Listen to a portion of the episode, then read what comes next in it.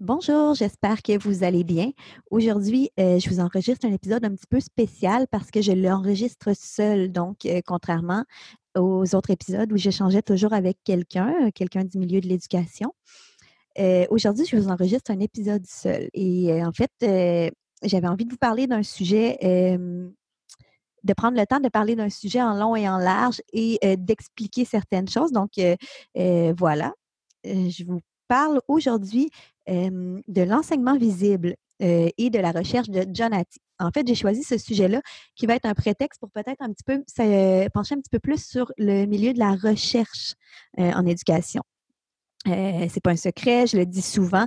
J'aime beaucoup tout ce qui est euh, recherche, données probantes. Euh, je trouve ça important, moi, de baser mes interventions sur les données probantes. Mais je sais que parfois, pour certaines personnes, c'est pas très clair qu'est-ce qui est une donnée probante et qu'est-ce qu'on veut dire par là, qu'est-ce qu'on parle quand on parle de recherche, c'est quoi le processus, comment comment comprendre aussi, parce que des fois, ce n'est pas toujours accessible euh, les données de la recherche. Et parfois aussi, euh, ce dont je vais aussi prendre le temps de vous parler aujourd'hui, quand on lit une recherche et qu'on ne sait pas comment bien on, ne sait pas nécessairement comment aller chercher les bonnes informations, ça peut arriver qu'on l'interprète mal et que on ait de la difficulté finalement à vraiment, on utilise mal les données et que celles-ci euh, nous nuisent plus qu'elles nous aident.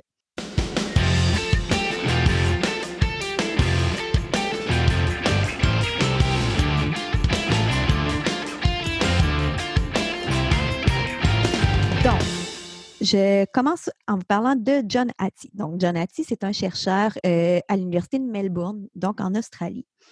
Et euh, c'est un chercheur en éducation qui a fait un travail colossal. il s'est intéressé, en fait, aux stratégies d'enseignement. Donc, c'est très, très large comme sujet et ça touche vraiment à une multitude d'élèves, une multitude de réalités, une multitude de personnes aussi. Et il répond à une question, en fait, que je crois que beaucoup. En fait, il a tenté de répondre à une question auquel beaucoup de chercheurs en éducation tentent de répondre, mais de façon peut-être plus spécifique. En souvent, on va se choisir un sujet très spécifique et on va aller tester, par exemple, une seule stratégie d'intervention dans telle situation avec tel élève, tel type d'élève, pour en ressortir des données. Lui, son projet était beaucoup plus ambitieux. Euh, en fait, euh, John Hattie a voulu faire une, a fait une méga-analyse. Donc, je vous explique ce qu'est une méga-analyse. En recherche, quand on fait une recherche, finalement, on va avoir une question de recherche auquel on veut répondre, qui va généralement, comme mentionné plus tôt, être très spécifique. Par exemple, je pourrais vouloir faire une recherche sur l'efficacité d'une intervention en morphologie auprès des élèves dyslexiques d'âge primaire. Euh, je sais que c'est quelque chose qui a déjà été fait, donc je vous donne l'exemple. Si je prends ça, euh, je vais pouvoir faire une intervention sur la, conscience morphologique d'élèves entre tel âge et tel âge dans une école québécoise euh, et en tirer des conclusions, dire, bon, ben effectivement, cette intervention-là était efficace ou elle n'était pas efficace. Ça, c'est une recherche comme on la connaît. Ensuite, il existe des méta-analyses. Une méta-analyse, ce qu'on fait dans une méta-analyse, c'est qu'on va extraire différentes recherches, prendre différentes recherches et analyser les résultats pour les comparer entre eux et tenter de voir un petit peu, ça va nous permettre d'avoir plus d'élèves, un plus gros bassin et de comparer un petit peu selon les différentes modalités, qu'est-ce qui vraiment serait le plus efficace en comparant les études entre elles. Donc ça, c'est une méta-analyse. Pour ce qui est de la méga-analyse, on est à un niveau plus haut, donc on fait la même chose que la méta-analyse, on va prendre différentes recherches et les comparer ensemble, mais les recherches qu'on va prendre sont déjà des méta-analyses. Donc, compare déjà euh, différentes recherches ensemble. Donc, c'est ce qu'a fait John. Il a fait une méga-analyse dans laquelle il a analysé 800 méta-analyses. Donc, c'est énorme comme travail, vraiment. il a ressorti les données, donc, de 50 000 études au final. Et il a fait ça sur, je crois, 15 ans, si je ne me trompe pas. Oui, 15 ans. Donc, il a extrait ces données-là et quand on compile ensemble toutes les données de toutes les recherches qu'il a fait, euh, ça toucherait 250 millions d'élèves entre 4 et 20 ans. Donc, si on prend toutes les études là, et tous les échantillons euh, auprès de qui on a calculé ça, il a fait ça.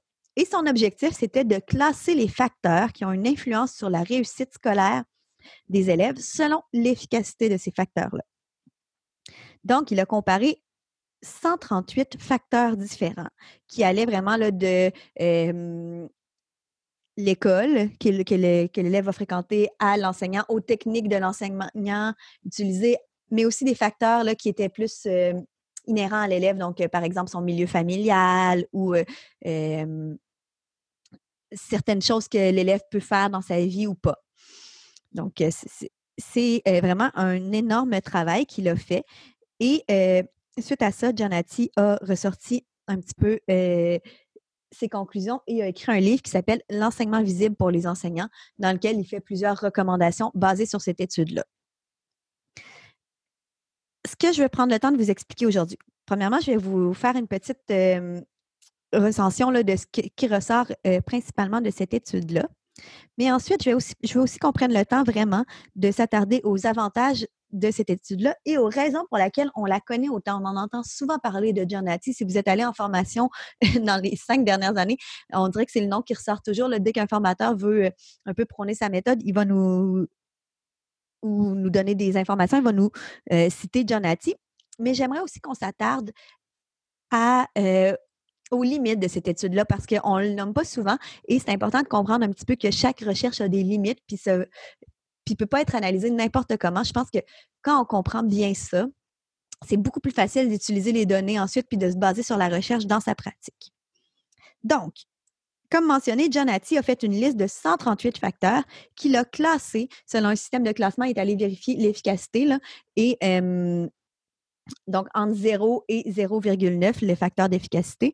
Et à partir de 0,4, on disait que c'était quelque chose qui était aidant pour les élèves. Donc, c'est un facteur aidant.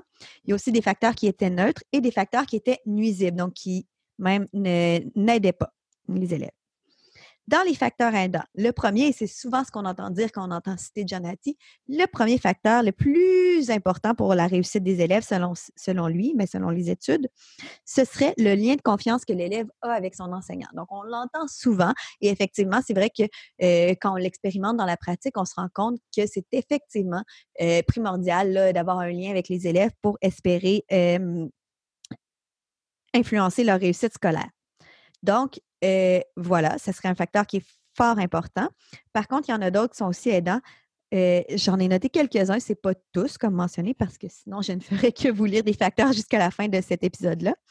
Mais euh, rapidement, là, il y a dans les autres facteurs aidants, il y a le feedback de l'enseignant. Donc, est-ce que l'enseignant offre de la rétroaction à l'élève ou s'il n'en offre pas ou pas rapidement?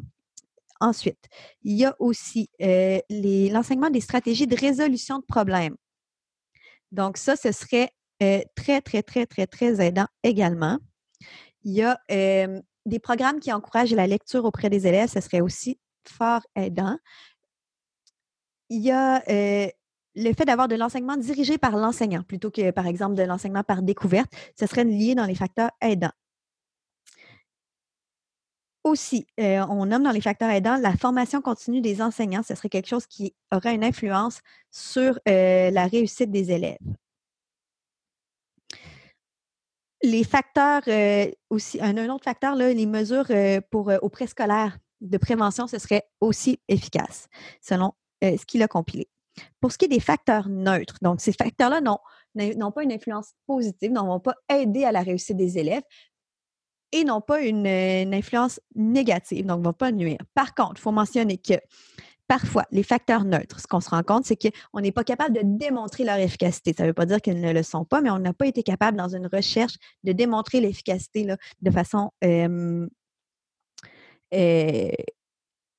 assez forte pour, pour affirmer que ça a un impact sur la réussite des élèves. J'y reviendrai, mais c'est important aussi, là, les mots sont importants, donc on parle vraiment de la réussite des élèves on se rend compte que ce qui n'aide pas et ne nuit pas, c'est des plus petites classes. Donc, d'avoir des classes où est-ce qu'il y a moins d'élèves, ça ne nuirait pas, mais ça n'aiderait pas non plus. Euh, d'avoir des équipements financiers très, euh, ben, très coûteux ou très peu coûteux n'aiderait ou ne nuirait pas non plus. Faire des devoirs à la maison, ce serait ni positif ni négatif. Ensuite, euh, pour ce qui est des classes multi-âges aussi, donc d'avoir une classe où est-ce qu'il y a plusieurs niveaux ou plusieurs âges, euh, c'est aussi un facteur qui est neutre. et un enseignement basé sur et un apprentissage basé sur le web, donc basé peut-être en enseignement inversé, c'est aussi un facteur qui est neutre sur la réussite scolaire. Et finalement, le dernier qui serait dans les facteurs qui sont neutres, c'est l'utilisation, le recours à un enseignement plus ouvert versus un enseignement plus traditionnel. Donc, les méthodes vraiment relatives à l'enseignement, que ce soit plus ouvert ou traditionnel, ça ne changerait rien. Pour ce qui est des facteurs nuisibles, donc on rentre dans les facteurs où est-ce que c'est négatif. Je vous ai dit tantôt qu'on les classait de 0 à 0,9, mais en fait, on a aussi dans les négatifs. Donc, ça, c'est ceux-là qui nuisent.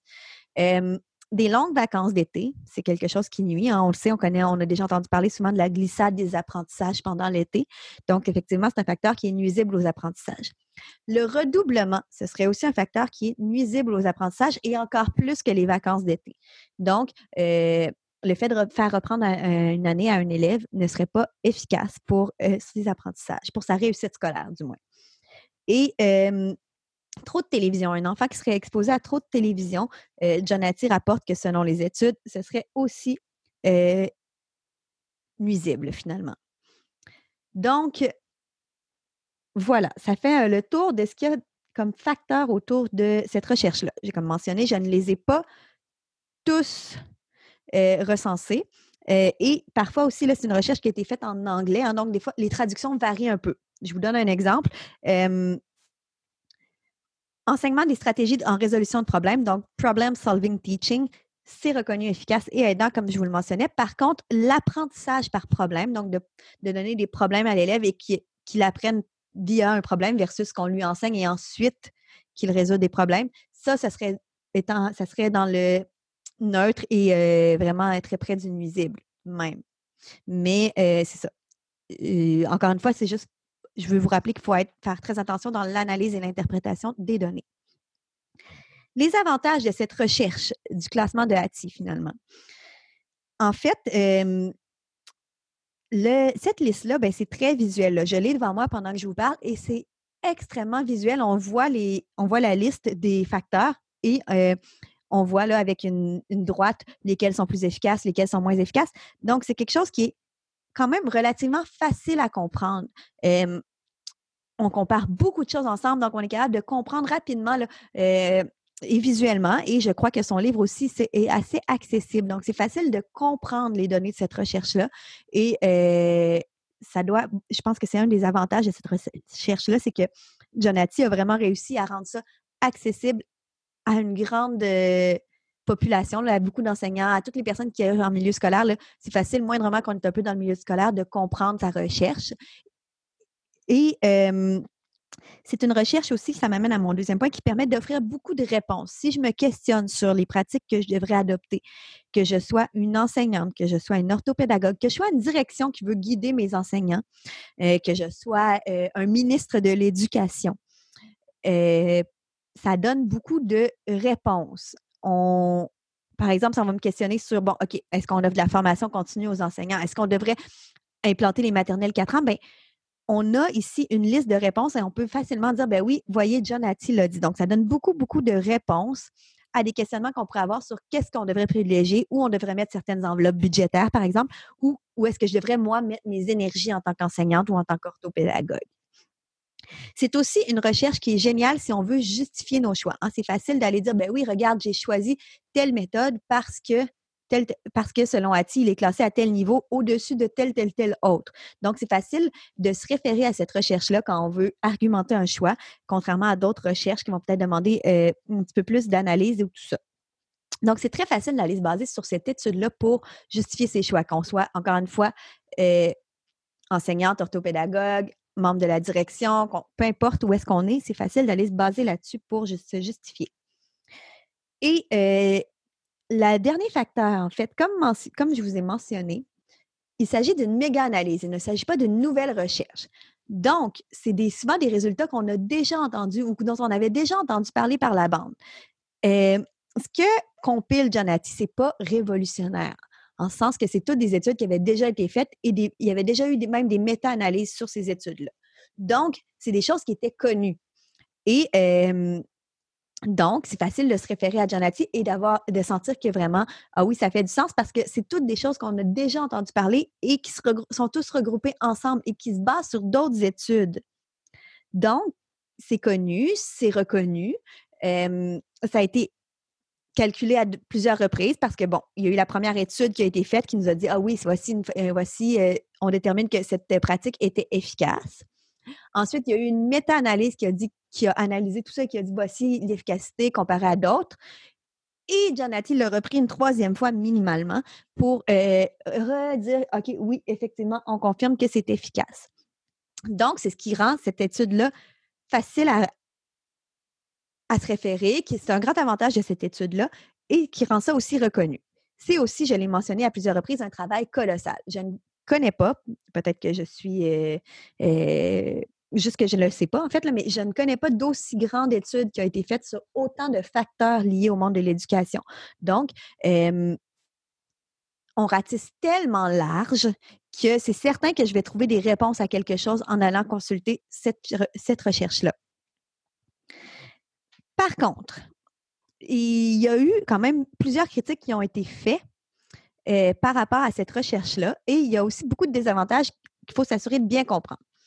Je ne sais pas si je suis la seule, mais je sais qu'on justifie beaucoup, beaucoup, beaucoup de choses par euh, dans les milieux que j'ai fréquentés par cette recherche-là. Et même plus large, là, si on regarde au niveau provincial, euh, je sais que le, le ministre actuellement, je suis pas mal convaincue qu'il connaît bien son classement de HATI parce que les choix qu'il va faire vont souvent être justifiés ou justifiable par euh, ce classement-là.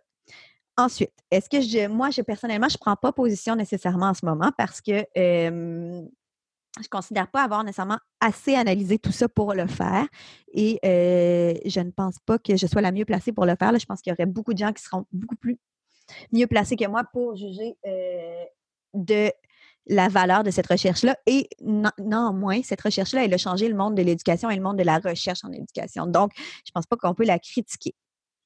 Par contre, je vais vous amener des pistes de réflexion et d'interprétation euh, qui euh, sont euh, importantes, je pense, à prendre en compte.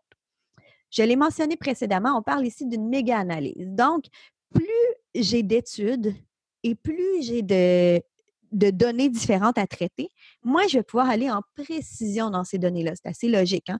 Donc, quand on parle de 50 000 études, il est probable que Jonathan ait ces 50 000 études-là, mais je ne suis pas convaincue qu'il ait eu le temps et qu'il ait pu les lire en profondeur. Donc, il est allé chercher, extraire certaines données ce dont il avait besoin pour faire son classement et faire sa recherche, mais c'est certain qu'il n'a pas pu s'attarder en profondeur à toutes les recherches, aux limites de chacun, au contexte dans lequel ont été faites ces recherches-là.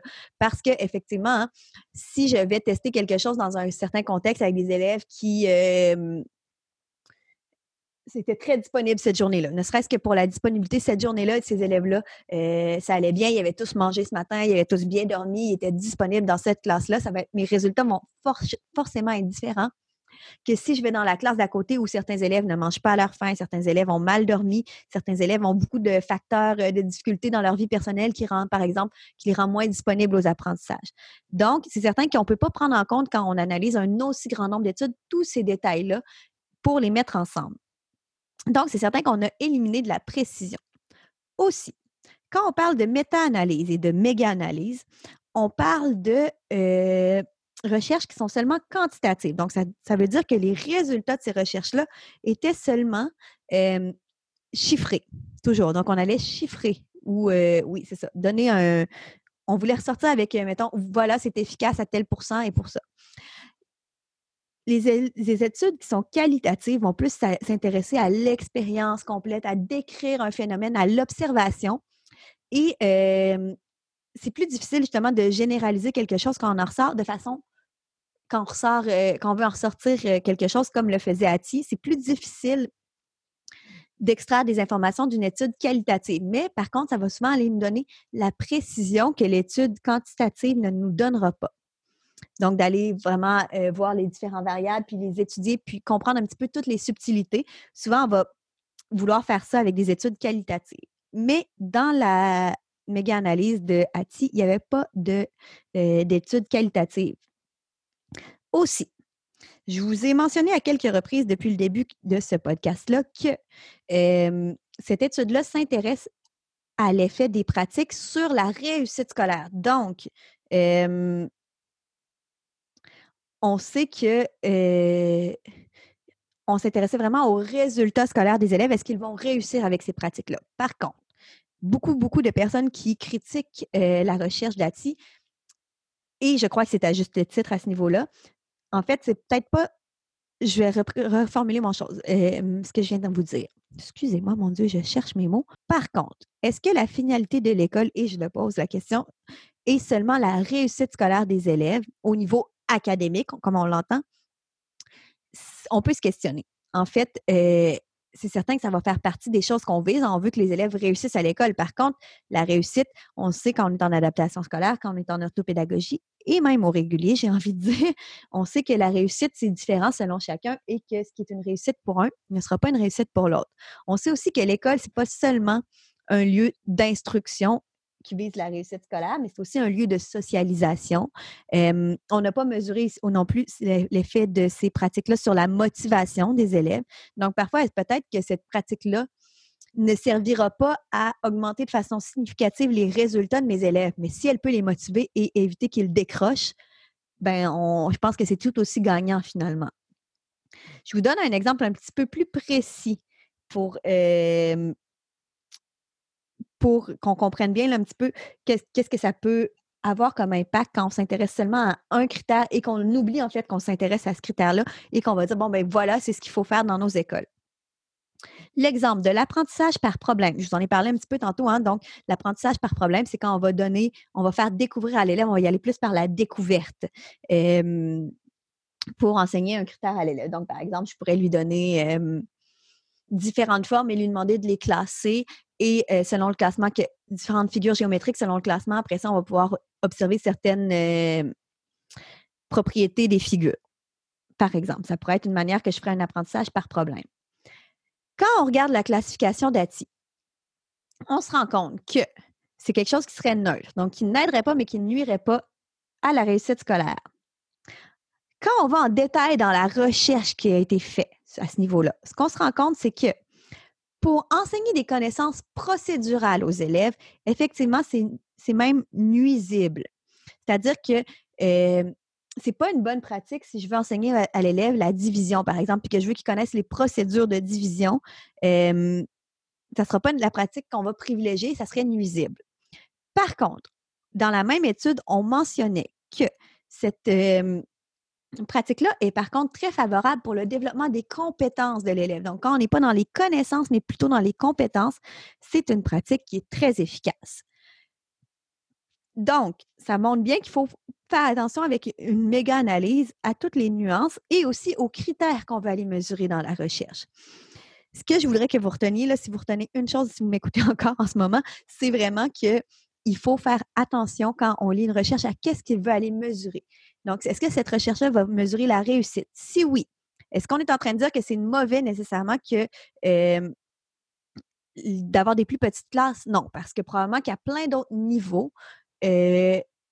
on trouverait des recherches qui nous disent que le fait d'avoir des plus petites classes favorise, par exemple, le bien-être des enseignants au travail. Et finalement, on se rend compte que le lien entre les enseignants et les élèves, c'est le critère numéro un la relation de confiance. Donc, on suppose que si on est un enseignant est bien au travail, et là, je parle à travers mon chapeau complètement, je fais des suppositions parce que je n'ai pas d'études devant moi qui dit que euh, des plus petites classes favoriseraient le bien-être des enseignants, mais on peut supposer que, bon, bien-être des enseignants entraîne plus facile de créer un lien, plus disponible pour ses élèves et donc augmente la relation de confiance.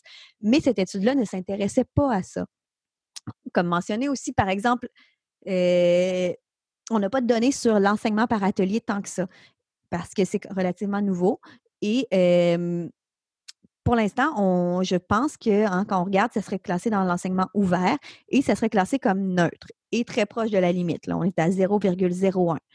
Donc, ça ne serait pas nécessairement jugé efficace par la recherche. Par contre, pour ce qui est de la motivation des élèves, je suis convaincue que de travailler par jeu, par atelier, tout ça peut être très efficace au niveau de la motivation. Et c'est là où est-ce qu'il faut vraiment se questionner sur qu'est-ce qu'on veut savoir. Ça devient très, très important et très, très primordial. Euh, c'est qu'il a fait cette recherche-là sur 15 ans. Comme je vous ai mentionné, c'était un très, très long processus parce qu'il y avait énormément de données. Quand on fait une méga analyse, on n'a pas le choix de se baser sur les recherches qui ont déjà été faites. Donc, on n'a pas le choix de se baser sur les recherches qui ont été faites, qui ont été méta-analysées, donc qui ont fait l'objet d'une méta-analyse, et finalement de se baser sur, c'est ça, pour pouvoir la faire. Donc, ça veut dire qu'on ne peut pas prendre les nouveaux résultats qui viennent de sortir. En 15 ans, le milieu de l'éducation a changé de façon drastique. Ben, pas nécessairement drastique, mais a énormément changé. Donc, ce qui était vrai quand il a commencé son étude il y a 15 ans, et là, il l'a fait sur 15 ans. Par contre, il y avait des, données qui venaient d'avant ça, donc des données qui datent d'il y a 20 ans, qui datent d'il y a 25 euh, ans sans doute. Et euh, toutes ces données-là ben, commencent à dater et probablement qu'il y a des recherches qui ont prouvé qu'on est allé plus loin dans certaines recherches et qui ont précisé ou qui ont changé euh, la validité de ce qui avait déjà été fait. C'est la beauté de la recherche, c'est que c'est constamment en évolution et que certaines choses se retrouvent invalidées ou validées. Donc, c'est-à-dire qu'il faut faire attention quand on lit une recherche, surtout quand elle a plusieurs années d'âge. Hein. On ne peut pas nécessairement euh, sortir ça parce que ça peut avoir été prouvé faux par une autre recherche plus tard ou par plusieurs autres recherches. C'est un peu la même chose que euh, quand on entend parler là, de médicaments qui fonctionneraient, mais finalement, quand on se fait dire après, ah non, ça ne fonctionne pas, hein, il y a certains tests à faire, plus il y a de données sur quelque chose, plus on est capable de, confirmer vraiment que c'est la vérité. Donc, voilà, ça fait le tour de ce que je vous présente euh, de ma présentation de la recherche de Hattie. Et euh, comme je vous ai mentionné, moi, mon but était, oui, de vous parler de, cette recherche-là dont on entend beaucoup parler, mais surtout de vous donner peut-être un petit regard de qu'est-ce que ça veut dire qu'analyser des résultats de recherche et comment est-ce qu'on peut faire ça euh, de façon à ce que ça nous aide vraiment et ça nous guide dans notre, euh, dans notre pratique. Et de ne pas rejeter, en fait, je veux aussi que vous vous rappeliez de ne pas rejeter tout en bloc, de ne pas non plus prendre tout en bloc, mais d'être vraiment dans la nuance quand on regarde une étude. Euh, j'espère que ça a clarifié certaines choses pour vous. J'espère que vous avez trouvé ça intéressant. moi, c'est sûr que c'est quelque chose qui m'intéresse beaucoup et que je trouve qui manque dans nos programmes de formation euh, initiale. Je trouve qu'on n'apprend pas à euh, bien comprendre les données de la recherche et que ça nous mène à ne pas s'y référer beaucoup. Euh, donc voilà, si vous avez des questions, si vous avez envie d'en discuter, n'hésitez pas à m'écrire, à commenter. Si vous voulez m'aider, vous pouvez aussi laisser des étoiles sur podcast ou Spotify, euh, notez le podcast, laissez des commentaires. Ça m'aide à monter, à être plus vu par euh, les, les, acteurs du milieu de l'éducation. Donc, plus de gens qui peuvent écouter ce podcast-là et donc de vous apporter plus de contenu aussi. Je vous souhaite une excellente journée à une prochaine fois.